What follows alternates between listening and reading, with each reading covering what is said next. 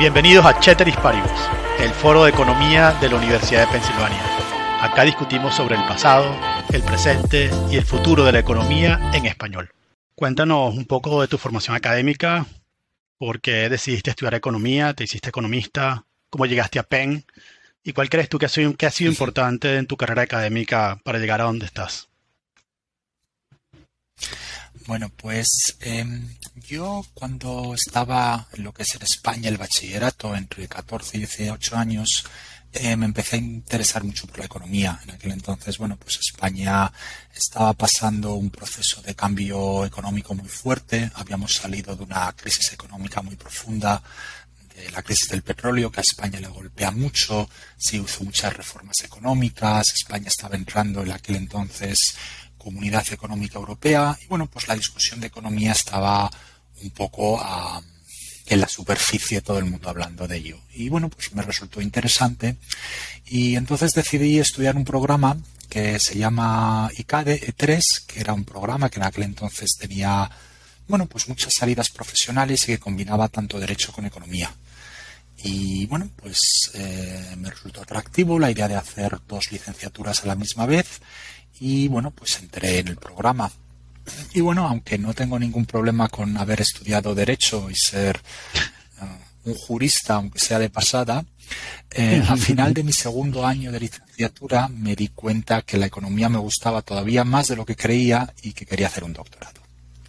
Y mm. a partir del segundo año empecé a final del segundo año, pues empecé a pensar exactamente cómo podía hacer un doctorado en economía y bueno, fue relativamente rápido en darse cuenta que en aquel momento, creo que sigue siendo verdad, los mejores programas de doctorado del mundo estaban en Estados Unidos y que era un poco donde me, llevaba el destino.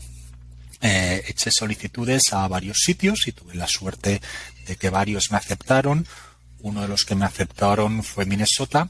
Yo quería hacer macro y estaba muy interesado en temas de macro. Minnesota en aquel momento eran los años dorados de Minnesota, de la macro de Minnesota. Fui allí, estudié el doctorado. Eh, tuve mucha suerte porque, bueno, en España decimos que en la vida es mejor caer en gracia que ser gracioso. Y bueno, pues yo le caí en gracia a un par de profesores y me hicieron caso y me ayudaron mucho. básicamente eh, Ed Prescott, que luego fue y ganó el premio Nobel, y Leo Heinian, fueron las dos personas que me ayudaron más. Y bueno, pues eh, cuando acabas el doctorado hay un mercado académico donde la gente busca trabajos y Penn me hizo una oferta.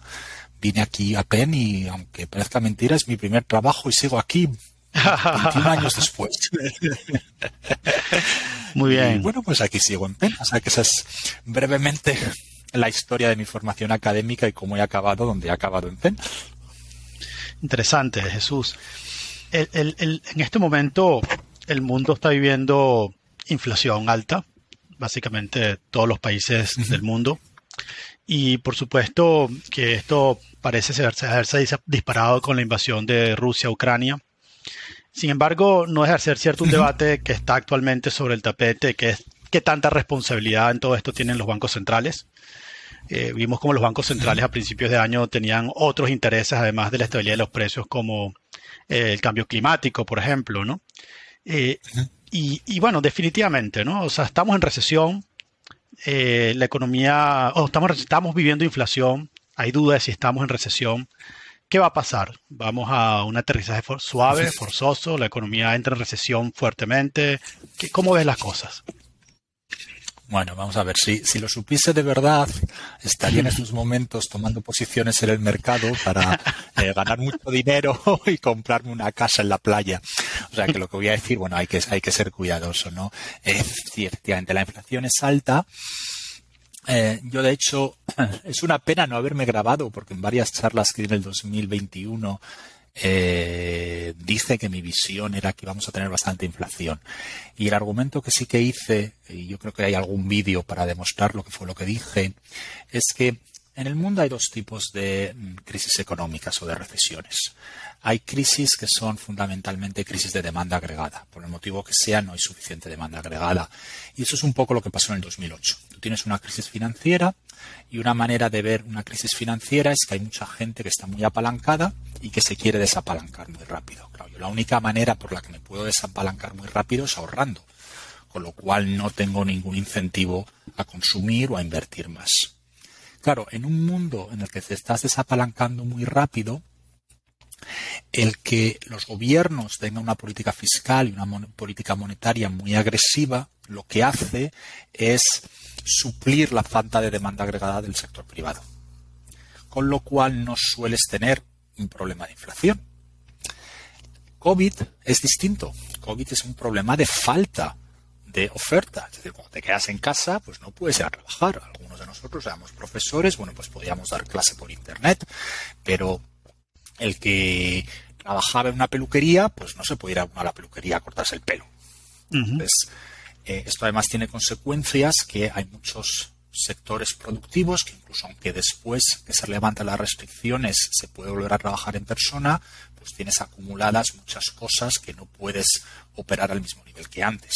¿no? por ejemplo, me, me contaba un amigo, me dice, claro, tú el problema que tienes es que eh, has tenido que despedir porque no te ha quedado otro remedio, has, has, intentado no hacerlo, pero no te ha quedado otro remedio que despedir a unos trabajadores especializados.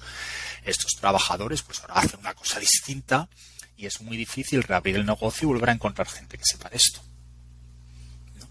Entonces tú te encuentras que la economía mundial a finales del, del 2021, etcétera, tenía una un problema de oferta, un problema de oferta agregada. Pero a la vez has tenido unos programas de expansión monetaria y fiscal que yo creo eran demasiado exagerados.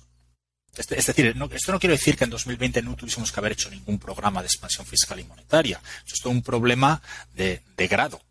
De haber hecho los programas que debían haber sido de 5, los hemos hecho de 10. Entonces tú te has encontrado con una presión de demanda agregada sobre la economía, dada la situación que tenemos de oferta agregada que nos ha disparado la inflación. A esto resulta que se le une, también como decimos en España, el hambre con las ganas de comer. Y es que de repente tienes la invasión en Ucrania, se te dispara el precio de la energía, se te dispara el precio de muchísimas materias primas y te encuentras en una situación muy difícil. Mi impresión es que los bancos centrales han cometido dos errores. El error número uno es pensar que los programas de expansión monetaria no tuvieron impacto en la inflación en el 2008 y por tanto tampoco lo iban a tener ahora. Y esto surge de lo que me, refería, lo que me refería anteriormente, un mal diagnóstico de no saber distinguir entre crisis de demanda y crisis de oferta. Y el segundo problema, que yo sí que he sido relativamente eh, abierto acerca de ello, es que bueno, los bancos centrales, sobre todo en muchos países occidentales, están en estos momentos, yo creo que perdiendo el foco. Y han decidido entrar en temas de cambio climático, en el caso de Estados Unidos también de desigualdad de riqueza de ingresos, y esto les hizo perder durante la primera parte del 2022 el interés en la política monetaria y pasaron cosas que les han pillado pensando en otras cosas. Y bueno, eh, los días tienen 24 horas y si yo soy un banquero central y de esas 24 horas le tengo que dedicar 6 horas a pensar sobre el tema X, bueno, pues no tengo 6 horas para pensar sobre el tema Y. Y no me parece que un banco central que tenga demasiados objetivos vaya a ser un banco central que lo pueda hacer todo bien. Interesante, interesante esto que estamos hablando y ¿Y cómo lo ves? ¿Vamos a recesión o no vamos a recesión? Hombre, pues si tuviese, perdona si me lo has preguntado antes y se me ha olvidado responderte. Eh, déjame que te lo dé con una distribución de probabilidad. Yo creo que hay un 60% de que nos vayamos a una recesión y un 40% de que sea o no recesión o una recesión muy leve. Yo creo que las restricciones de energía van a ser muy graves durante el segundo, el final del 2022 no van a mejorar y en principio mi escenario es pesimista. me gustaría que dentro de un año, esto lo estamos grabando a final, a principios de septiembre de 2022, pues me gustaría que si en un año algún oyente me escucha y dice, ah, Jesús, pues se ha equivocado. Bueno, pues no, no me importaría nada. Realmente estaría encantado de haber sido más negativo que la realidad. En estos momentos siento, lo siento mucho, pero soy relativamente negativo sobre los próximos meses. Hombre, tenemos la enorme incertidumbre de lo que va a pasar con Ucrania en los próximos dos meses, pero dado lo que yo creo que son los escenarios más factibles en estos momentos, yo soy relativamente pues, pesimista. Interesante, Jesús, porque esto, esto nos permite hablar del tema de, del tema que sobre el cual has escrito, ¿no? que son los desastres económicos o eventos económicos raros. Eh, que básicamente tiene que ver con, bueno, no siempre la economía está creciendo, hay momentos en los cuales hay hechos impredecibles completamente y que alteran esa senda de largo plazo. Y, en ese sentido, se ha hecho toda una literatura respecto a los activos seguros. Eh, sería bueno que hablaras un poco de por qué son importantes estos activos, sobre todo en un portafolio. Y, y qué pasa ¿no? cuando la economía crece más rápido que estos activos seguros, ¿no? Efectivamente. Bueno, pues mira, cuando yo estaba en segundo de carrera, yo tuve un magnífico profesor de economía que se llamaba David Tawas, que desgraciadamente tuvo un ataque al corazón y murió muy joven. Pero estábamos como en el segundo día de macro o así, y en aquel entonces utilizábamos el Dorus Fisher, que era un libro muy popular en los años 90 de macro y que estaba traducido al español. Y entonces en el Dorus Fisher había como, no sé, la página 20 o más o menos había un gráfico del ciclo económico. Y era un, gráfico, es un poco difícil decirlo en un podcast, pero quizás se lo pueda imaginar un oyente. Es como una tendencia y fluctuaciones alrededor de la tendencia simétricas. Entonces David se levanta y dice, hay que romper esta página del libro. Porque, mira, esto no es como funciona el mundo. El mundo lo que tú tienes son expansiones relativamente largas y de vez en cuando recesiones muy fuertes y muy agudas. Y cada 50 años una recesión horrorosa.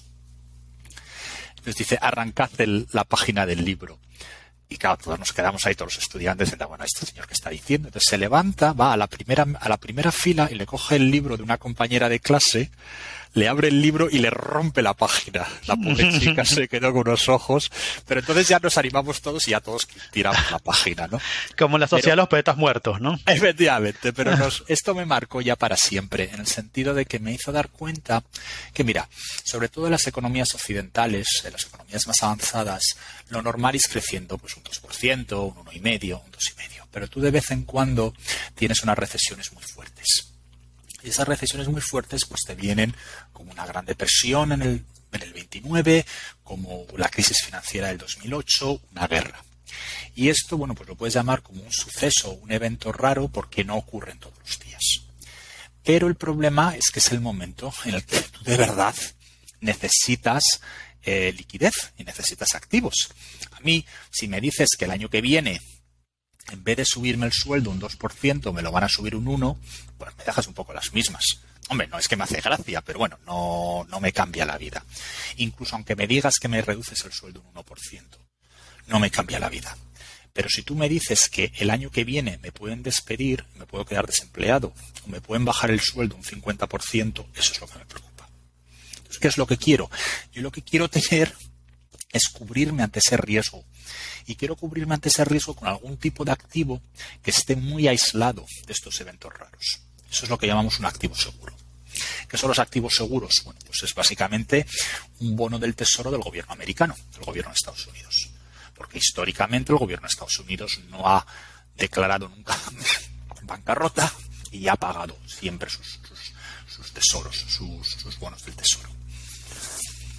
¿Cuál es el problema? El problema es que la economía mundial ha crecido mucho y la cantidad de activos seguros que existen en la economía mundial probablemente no ha crecido a la misma velocidad. Y no ha crecido a la misma velocidad porque la economía del mundo que más ha crecido, que es China, no produce activos seguros.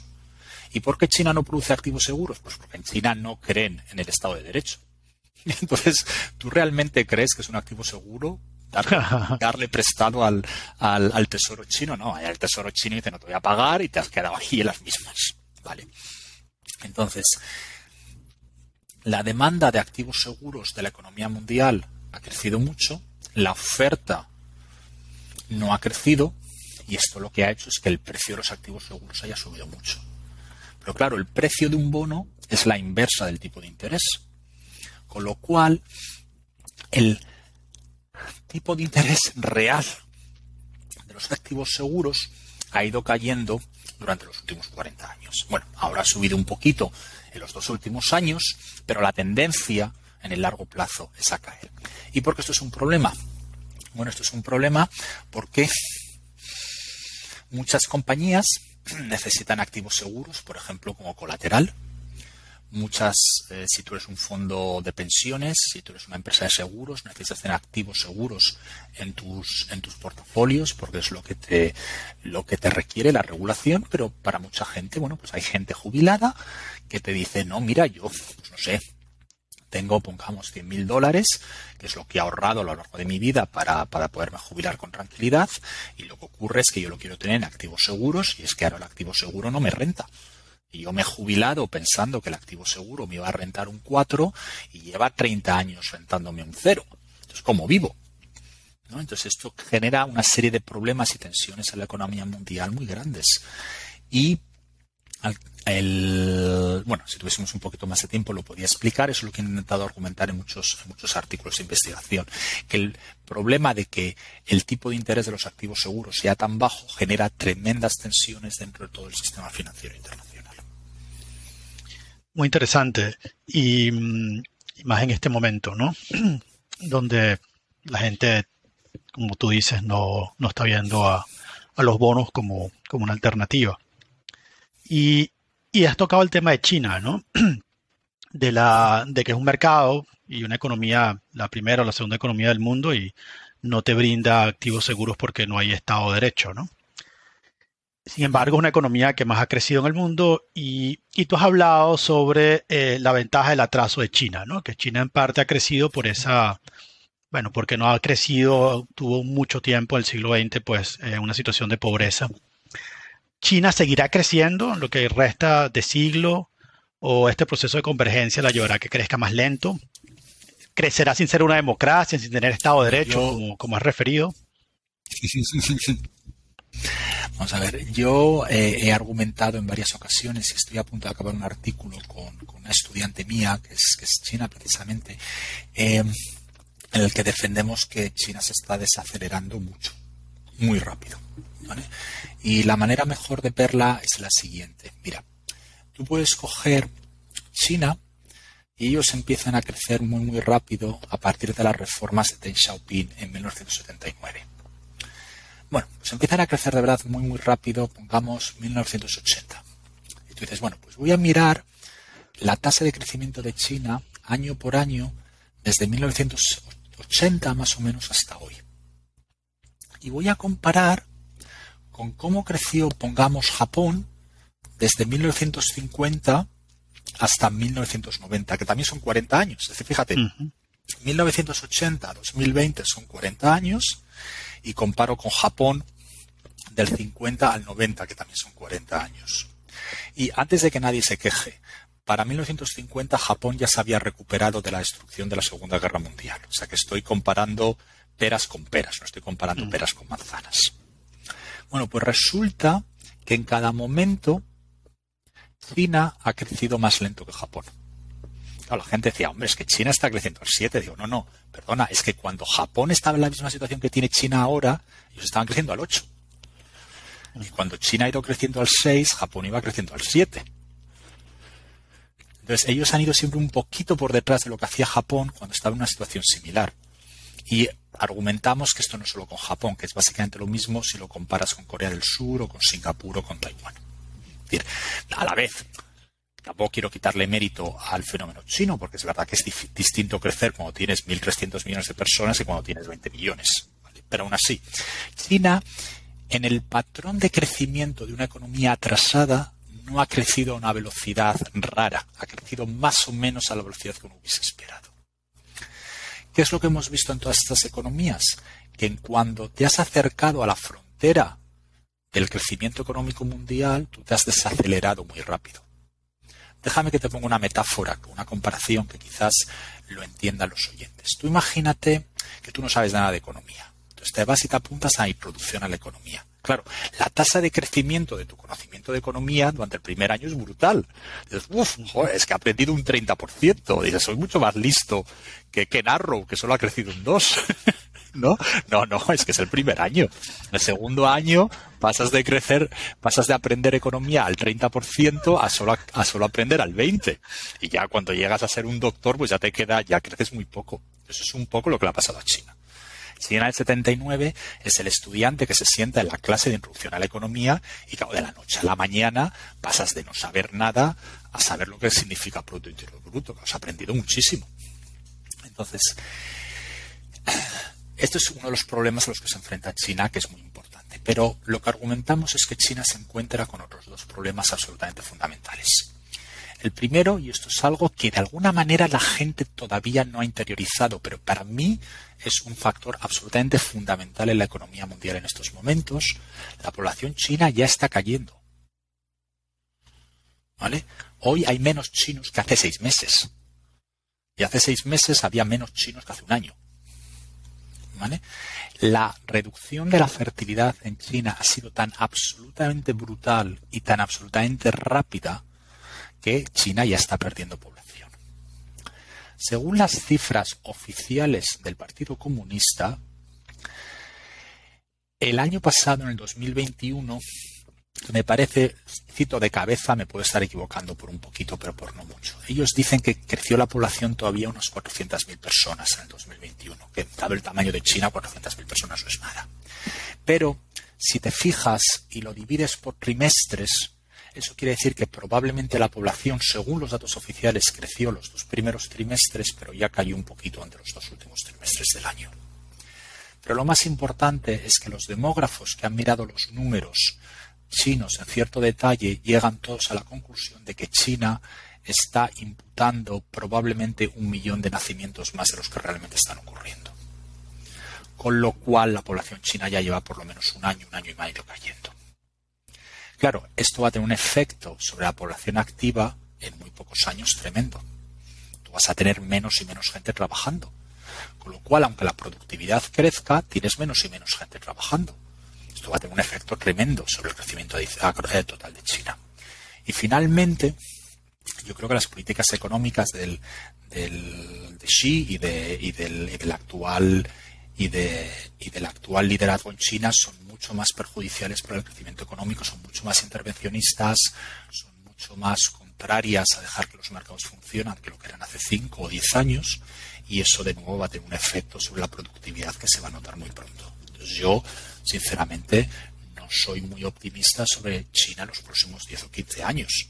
¿no? Ellos van a seguir creciendo, quizás crezcan al 2, crezcan al 3, pero no van a volver a tener nunca más las tasas de crecimiento que han tenido los años 90 y los años y en el 2000. Hombre, como todo en la vida, pues esto lo mismo se empieza a notar en el 2025 que en el 2023. Eso ya no te sé decir.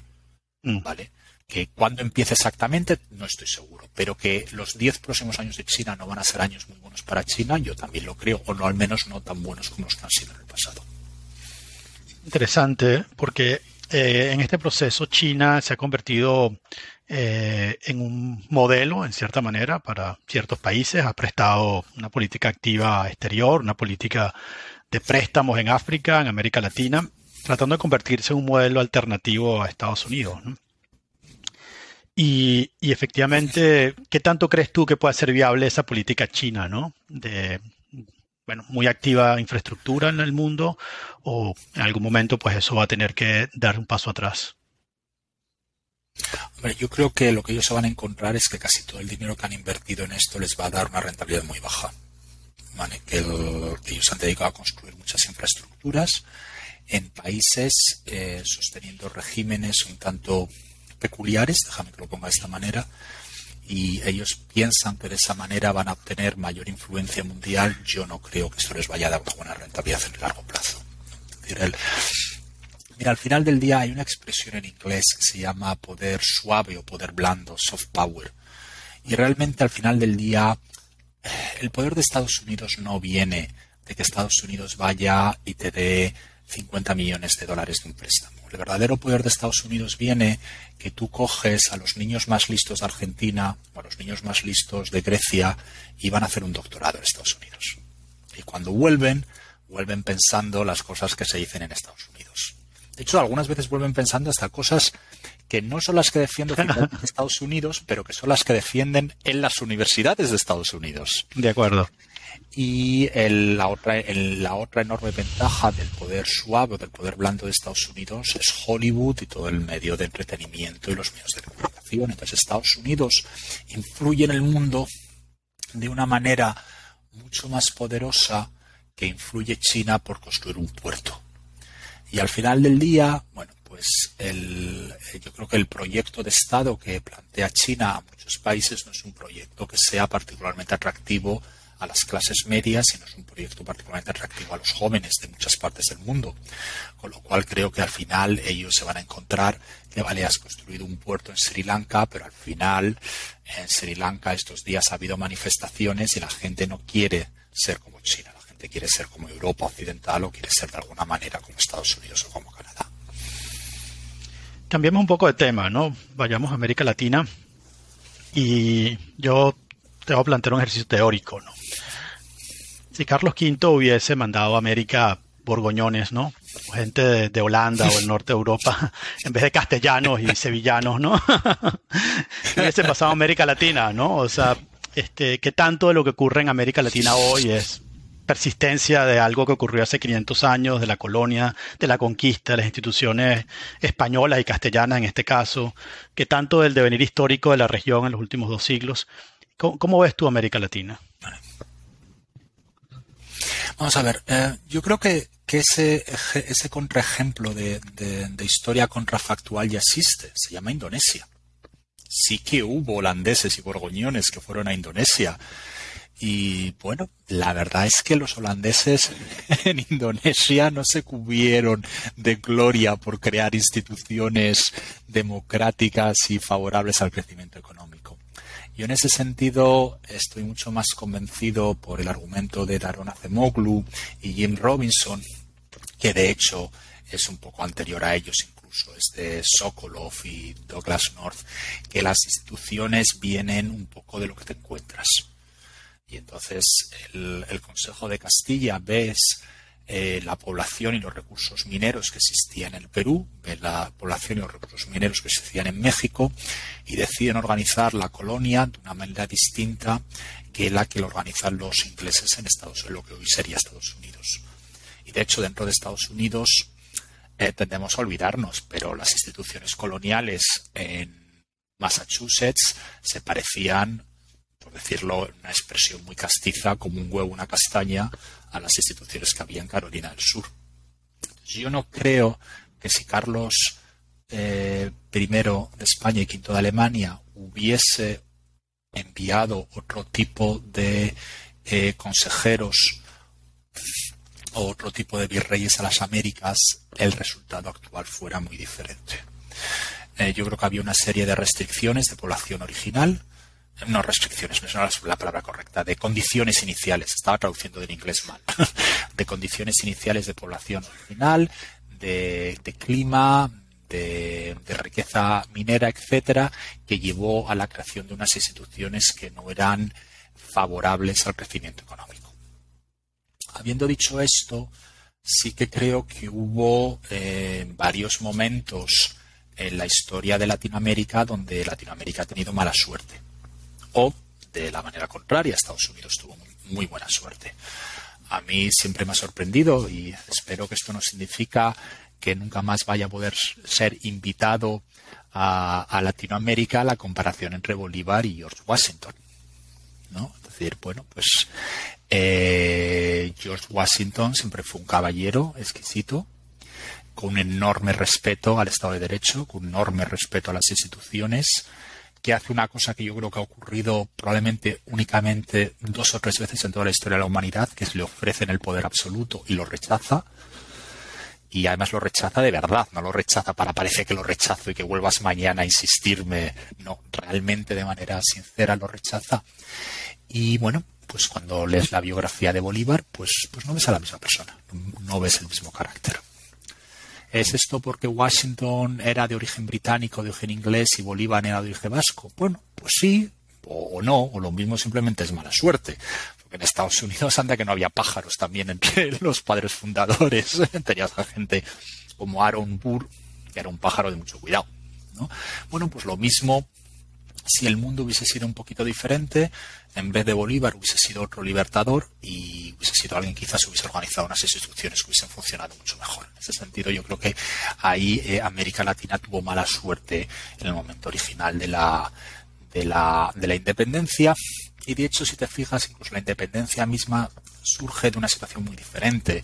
En, Estados Unidos es de una lucha contra lo que ellos piensan que son unas regulaciones injustas por parte del Parlamento británico, mientras que en el caso de Latinoamérica es por el colapso del poder español que proviene de la invasión napoleónica en España. Y yo creo que esas circunstancias son muy importantes. En ese sentido, a mí las, las interpretaciones culturales siempre me han, me han convencido menos porque ya te digo, por cada caso de un holandés comportándose fenomenal, te voy a encontrar un caso en holandés haciéndolo muy mal y viceversa. Por cada caso de un castellano no comportándose muy bien, te voy a encontrar otro caso de un castellano comportándose muy, eh, comportándose muy bien. ¿no?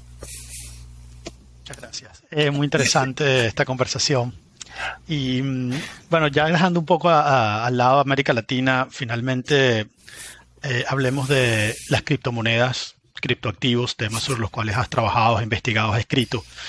Eh, digamos que esto parecía, ¿no? El sueño, o parece el sueño libertario de monedas no reguladas por bancos centrales. Eh, el Estado no interviene, no manipula las monedas y sin embargo nunca habíamos tenido tanta inestabilidad como ahora, ¿no? De, tanto las monedas de los criptoactivos como las monedas en el mundo. ¿Qué, ¿Hacia dónde vamos, no? Con todo este tema de los criptoactivos y, y con el tema, por supuesto, de, las criptomonedas. Pues mira, justo ahora estoy escribiendo un capítulo para un libro sobre la historia del dinero. Y una de las cosas que enfatizo al principio del capítulo es que la historia del dinero ha sido siempre una relación dialéctica entre la tecnología y las ideas. ¿A qué me refiero? Cada vez que hemos tenido una nueva tecnología, como seres humanos, se nos ha ocurrido una manera distinta de organizar el dinero. Y esa nueva manera distinta de organizar el dinero nos ha llevado a pensar nuevas ideas de cómo organizar el dinero. Y este proceso dialéctico es difícil saber exactamente dónde va a llegar por ejemplo, un ejemplo que, es muy claro para mí es cómo la moneda, las monedas propiamente, lo que son las, fichas de, metal, empiezan a, eh, a crearse creemos en estos momentos en el año 640 a.C. en Lidia, lo que sería hoy eh, la Turquía occidental. Y el motivo es muy interesante. esto además no, lo suelen explicar bien los libros de historia económica o los libros de economía. No es porque tengas el problema este de doble coincidencia de necesidades, entonces llega el rey sabio imprime. No. El problema es el siguiente. Resulta que en Lidia tenían mucho de un metal, bueno, de un metal, de una aleación que se llama electrum. El electrum es una combinación de entre un 70% a un 90% de oro y de un 30 a un 10% de plata. Pero en aquel entonces no teníamos en el mundo la tecnología para separar el oro de la plata, que es una tecnología muy complicada. Pues claro, resulta que en Lidia se encuentran con un problema. Eh, yo no quiero aceptar, si yo te voy, vamos a hacer, estamos en el mercado, entonces tú eres un comerciante, yo soy otro comerciante y te vengo a comprar tus, eh, en Lidia parece ser que se, había muchas aceitunas y aceitunas buenas. Entonces yo vengo y te digo, bueno, te quiero comprar 10 barriles de aceitunas, aquí tienes 10 gramos de Electrum. El problema es que tú no sabes si te estoy dando un Electrum con mucho oro o un Electrum con poco oro. ¿Vale? Entonces a alguien, que lo mismo fue el rey, pero lo mismo fue un banquero, se le ocurre esta idea fantástica voy a imprimir fichas uniformes de Electrum y voy a garantizar su precio. Voy a garantizar que si tú vienes a mi banco, yo te voy siempre a redimir esa ficha por una cantidad fija, por ejemplo, de mercaderías. Con lo cual ya no te importa aceptar un Electrum que tiene un 30% de plata, porque te da igual un 30% de plata que un 10% de plata. El Electrum, la moneda, vale lo mismo. Con lo cual has transformado una aleación heterogénea en fichas homogéneas. Pero claro, una vez que empiezan las fichas a circular y empiezas a tener este dinero, estas monedas, la gente se da cuenta que esto es muy útil. Pero claro, otros países, otras ciudades, en Grecia antigua, en la Grecia clásica, dicen, bueno, pero nosotros no tenemos electrum, nosotros lo que tenemos es oro o plata. Bueno, pues ¿por qué no vamos a poder hacer una moneda también de oro o de plata? Y es como surgen las monedas de oro y las monedas de plata. Con lo que te encuentras es que ha habido una innovación tecnológica, nuestra capacidad de acuñar monedas con Electrum, que se traduce en un cambio ideológico, en un cambio de ideas, de que podemos acuñar y cuando te quieres dar cuenta tienes monedas. Y 2.600 años después, todo el mundo en el planeta utiliza monedas todos los días del año. Bueno, pues las criptomonedas viene un poco a ser lo mismo. Tú que te encuentras con las criptomonedas es que tienes un nuevo desarrollo tecnológico, es tu capacidad de tener un libro mayor contable, lo que dicen en inglés un ledger, en Internet y tenerlo además de manera descentralizada. Esto te lleva a que por primera vez podemos tener un sistema descentralizado de gestión y de división de dinero. Esto está generando una enorme cantidad de pensamiento acerca de cómo es la mejor manera de emplearlo. Pero claro, en el corto plazo, y eso es lo que yo he enfatizado en mis artículos, esto tiene un problema fundamental. Y es que como en realidad Bitcoin no deja de ser ceros y unos, es una burbuja. Es una burbuja en el sentido de economista. Es decir, ¿qué quiere decir un economista cuando dice que un activo es una burbuja? un activo tiene una burbuja cuando su valor está por encima del fundamental. ¿Cuál es el valor fundamental de Bitcoin? Cero. Es, un es una notación electrónica, no tiene ningún valor fundamental. Tiene un valor de liquidez. Eso no lo niego, tiene un valor de liquidez, pero no tiene un valor fundamental. Estas son dos cosas muy importantes que muchísima de la gente que escribe sobre cripto no entiende. Una cosa es el valor fundamental de un activo. Mi casa tiene un valor fundamental, que es el servicio que me da de vivienda. Bitcoin no tiene ningún valor fundamental. Lo que tiene es un valor de liquidez. El problema del valor de liquidez es que depende de la expectativa que tengo en el futuro de la liquidez que va a tener. Pero el problema de las expectativas es que mañana es alta y el valor de Bitcoin es alto, hoy es baja, el valor de Bitcoin es bajo.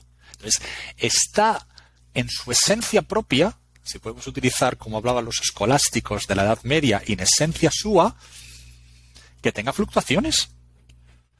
Porque lo único que ancla su precio de mercado es una mera expectativa de su valor de liquidez.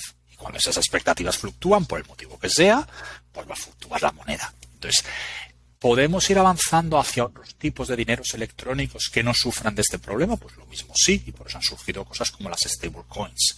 Pero todavía no hemos dado una manera de que eso termine de funcionar bien. Y eso es a lo que me refiero, que no creo que estemos todavía ni muchísimo menos al final de este proceso. La tecnología ha cambiado, esto va a hacer que cambie profundamente nuestras ideas acerca de cómo organizar el dinero en una sociedad, pero desde luego en esos momentos Bitcoin no funciona como un mecanismo de cambio adecuado y no funciona por su esencia, por el hecho de que no tenga valor fundamental que determine su valor en el largo plazo. Muy interesante esto y esa diferencia, especialmente con tanta gente interesada en estos temas sin, sin el marco teórico de lo que es la moneda. Finalmente, para concluir, una última pregunta sobre también algo que estás trabajando que es lo que has llamado la ingeniería eléctrica de la economía o la economía de la ingeniería eléctrica, que tiene que ver con machine learning, ¿no? Y cómo resolver problemas económicos teóricos. ¿Qué, implicaciones tiene esto en la práctica y, hacia dónde puede ir esto en términos de ciencia económica? Pues mira, ha habido una enorme eh, revolución en el campo que yo hablaría de eh, ciencia computacional y matemáticas aplicadas, que ha sido el desarrollo, bueno, lo voy a decir primero en español y luego lo traduzco, sé que en muchos países de Latinoamérica no lo traducen, que es aprendizaje automático. Aprendizaje automático es como hay que decir machine learning, porque vamos a decirlo en inglés y lo podemos decir en castellano. Entonces, el aprendizaje automático es un conjunto de algoritmos que nos permiten solucionar problemas de aproximación, de funciones y de solucionar modelos económicos que hace 10, 15 años eran imposibles.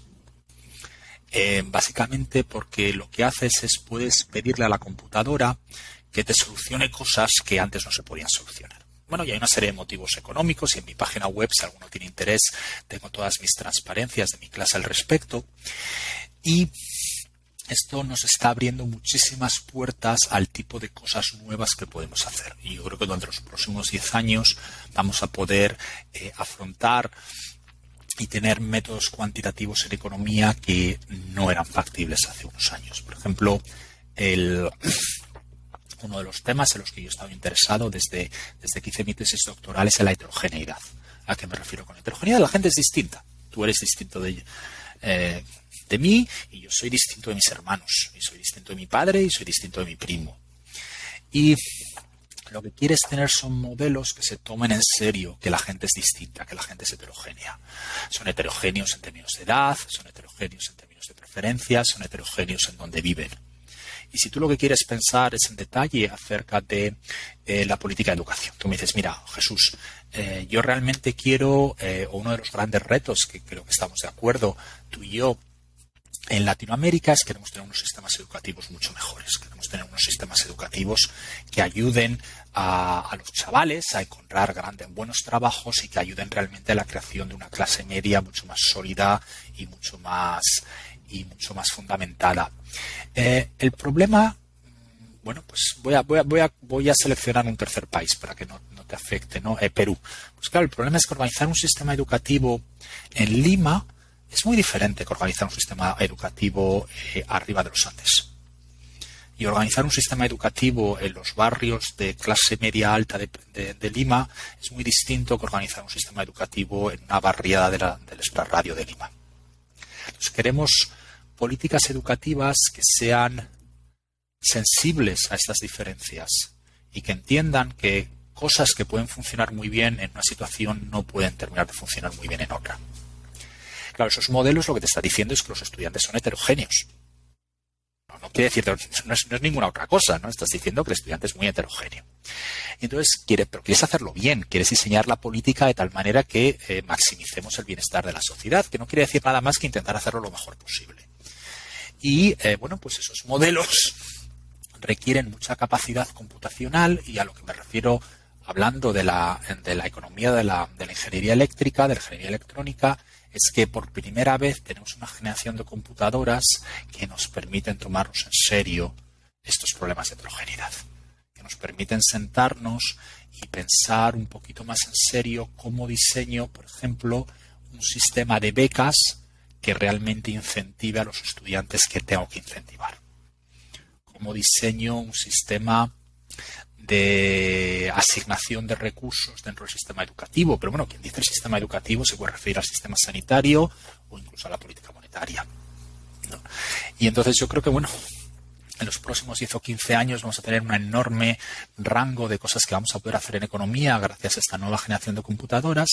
Y yo, bueno, pues por el motivo que sea, aprendí a utilizar las computadoras siendo un niño pequeño, se me han dado siempre relativamente bien y bueno, pues por eso he estado muy metido en estos temas desde el principio y bueno, es básicamente lo que hago en el día a día. Pasar mucho tiempo delante de la pantalla intentando descifrar qué está pasando ahí. bueno, muy interesante. Bueno, con esto terminamos, Jesús. Muchas gracias por haber aceptado esta invitación y pronto te enviaremos este podcast a ti por invitarme. Esto fue Ceteris Paribus, el podcast de economía en español del Penn Initiative for the Study of Markets en el Departamento de Economía de la Universidad de Pensilvania. Aquí discutimos el pasado, el presente y el futuro de la economía en español, haciendo especial seguimiento a América Latina. Yo soy Ángel Alvarado. Me gustaría saber más de ustedes. Nos pueden contactar a través del pen-chetris en Instagram y Twitter.